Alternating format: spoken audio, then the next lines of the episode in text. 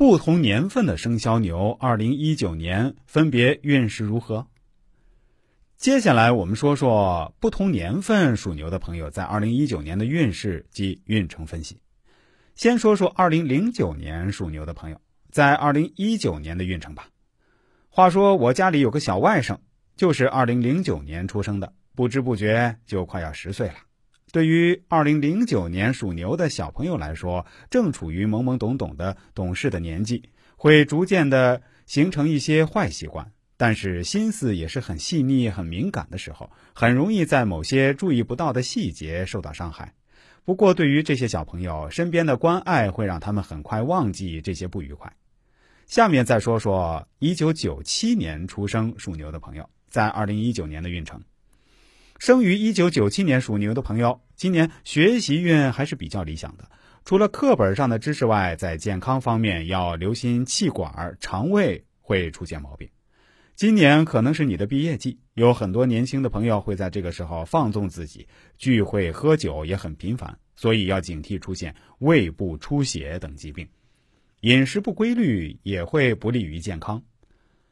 再说说一九八五年属牛的朋友在二零一九年的运程，生于一九八五年的生肖，今年事业运暗藏变数。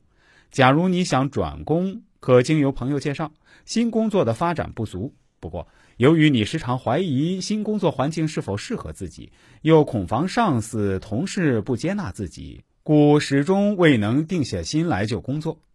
其实，今年你的事业运比去年好转了。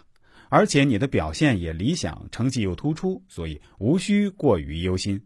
感情方面容易出现三角关系。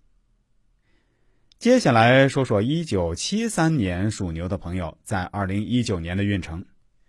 在一九七三年出生的生肖牛，今年贵人运理想，事业运也颇顺利，为健康方面甚多小毛病，例如皮肤敏感、肠胃炎等。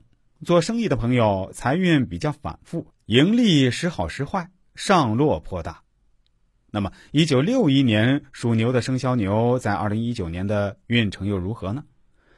一九六一年生肖牛今年整体运势不俗，人际关系可有改善。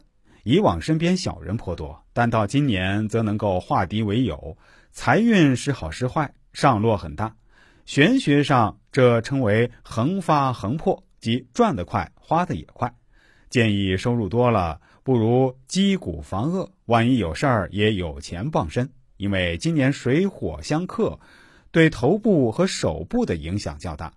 有患有偏头痛者，发病将较频繁。